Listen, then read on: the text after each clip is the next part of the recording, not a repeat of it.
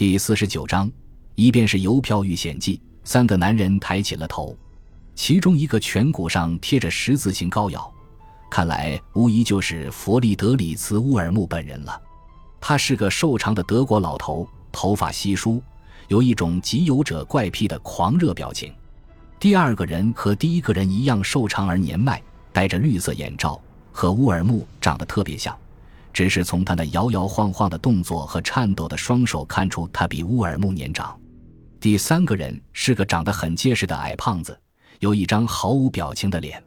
埃勒里做了自我介绍，同时又把维利巡官介绍给他们。那第三个人警觉地竖起耳朵倾听，莫不是那个埃勒里？埃勒里奎因。他说着，一面蹒跚地走过来：“我叫西弗莱，保险公司调查员，见到你很高兴。”他使劲握了握埃勒里的手。这两位是乌尔木兄弟俩，这里的主人。这一位叫弗里德里茨，那一位叫阿尔伯特。那笔买卖和抢劫案发生的时候，阿尔伯特·乌尔木先生刚好不在，真遗憾。要不然那个强盗是可以抓住的。弗里德里茨·乌尔木激动的上气不接下气的说起德语来了。埃勒里边听边微笑着，每四个字点一下头。我明白了。乌尔木先生，当时的情节是这样的：你给三位著名的集邮者邮寄了请帖，邀请他们来参加一次珍贵邮票的特别展览，目的是出售。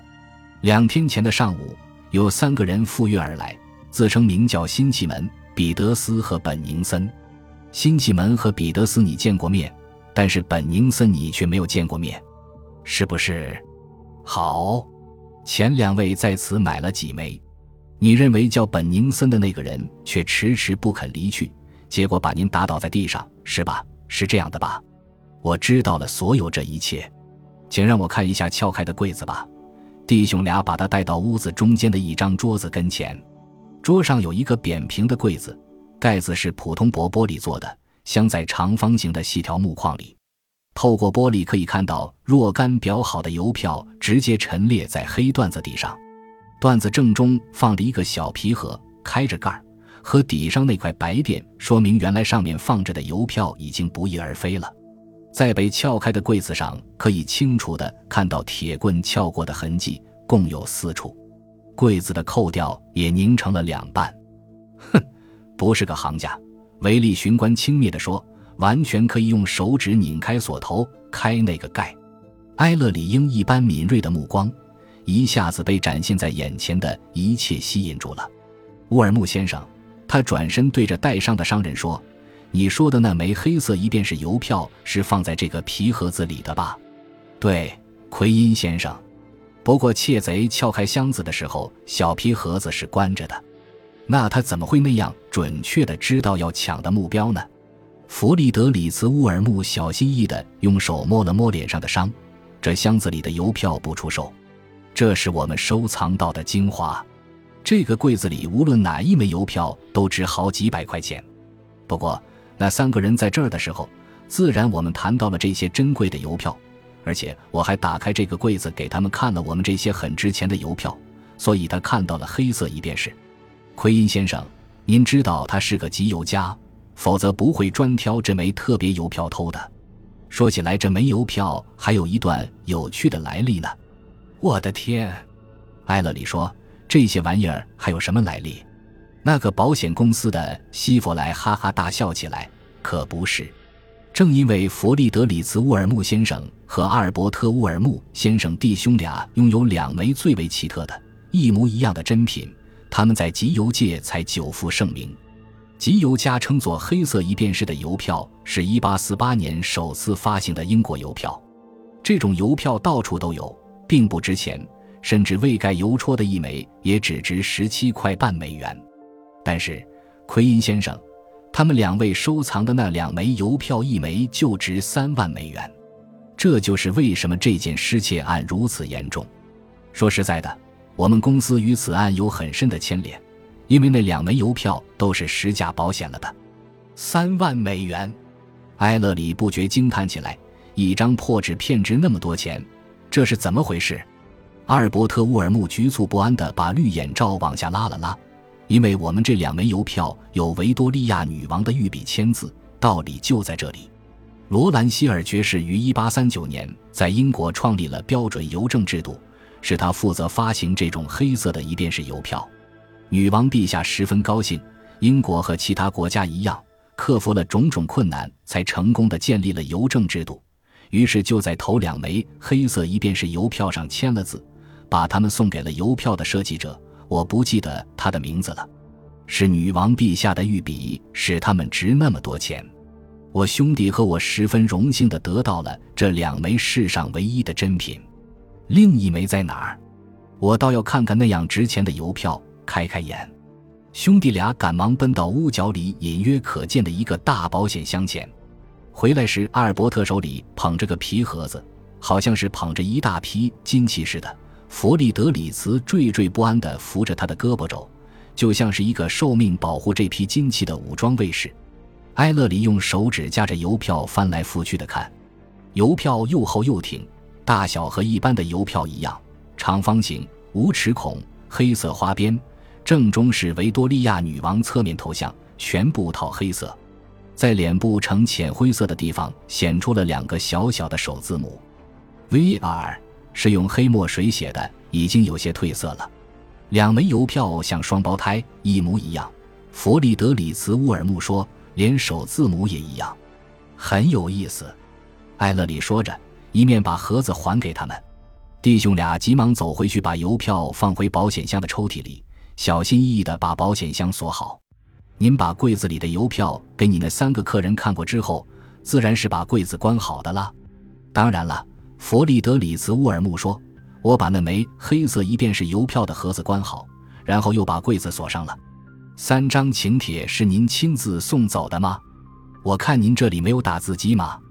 奎因先生，我们的一切书信都由幺幺零二房间的公用速记员代劳。埃勒里阴郁地向两位邮票商道了谢，向保险公司的人挥了挥手，用胳膊肘轻轻碰了碰维利巡官肉乎乎的肋骨。两个人于是走出了房间，在幺幺零二房间里，他们遇到一位面部轮廓分明的年轻女人。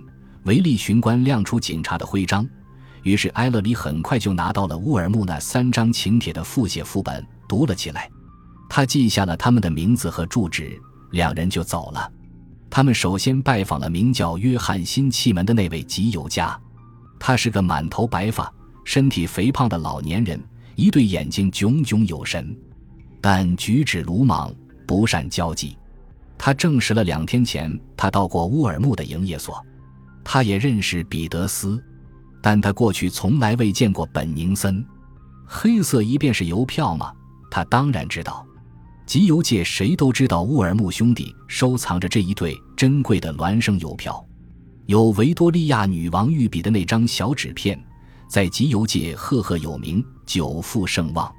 邮票失窃的事简直是胡说八道。至于本宁森，他新奇门不知道有这个人。也不知道是谁冒名顶替的，反正他根本就不认识本宁森。他新奇门在发案之前就离开了那，因此他新奇门对于谁是窃贼毫无兴趣。他唯一的要求就是让他一个人待着，不要打搅他。维利巡官本能地表示出某种敌意来，但埃勒里咧着嘴直笑，用他那钳子般有力的手抓住巡官的胳膊，把他拉出了新奇门的家。他们乘地铁返回城里的住宅区。J.S. 彼得斯是个又高又瘦的中年人，脸色蜡黄。他倒是个热心肠，恨不得立刻帮忙。他说他同辛弃门一起在第三个人未走之前就离开了乌尔木的营业所。在这以前，他也从未见过这第三个人。不过他曾经从其他集邮者那里听到过本宁森这个名字，而且也颇为知道有关黑色一便是邮票的来历。不仅如此。两年前，他还曾试图向弗里德里希·乌尔木购买一枚，但乌尔木拒绝出售。集邮。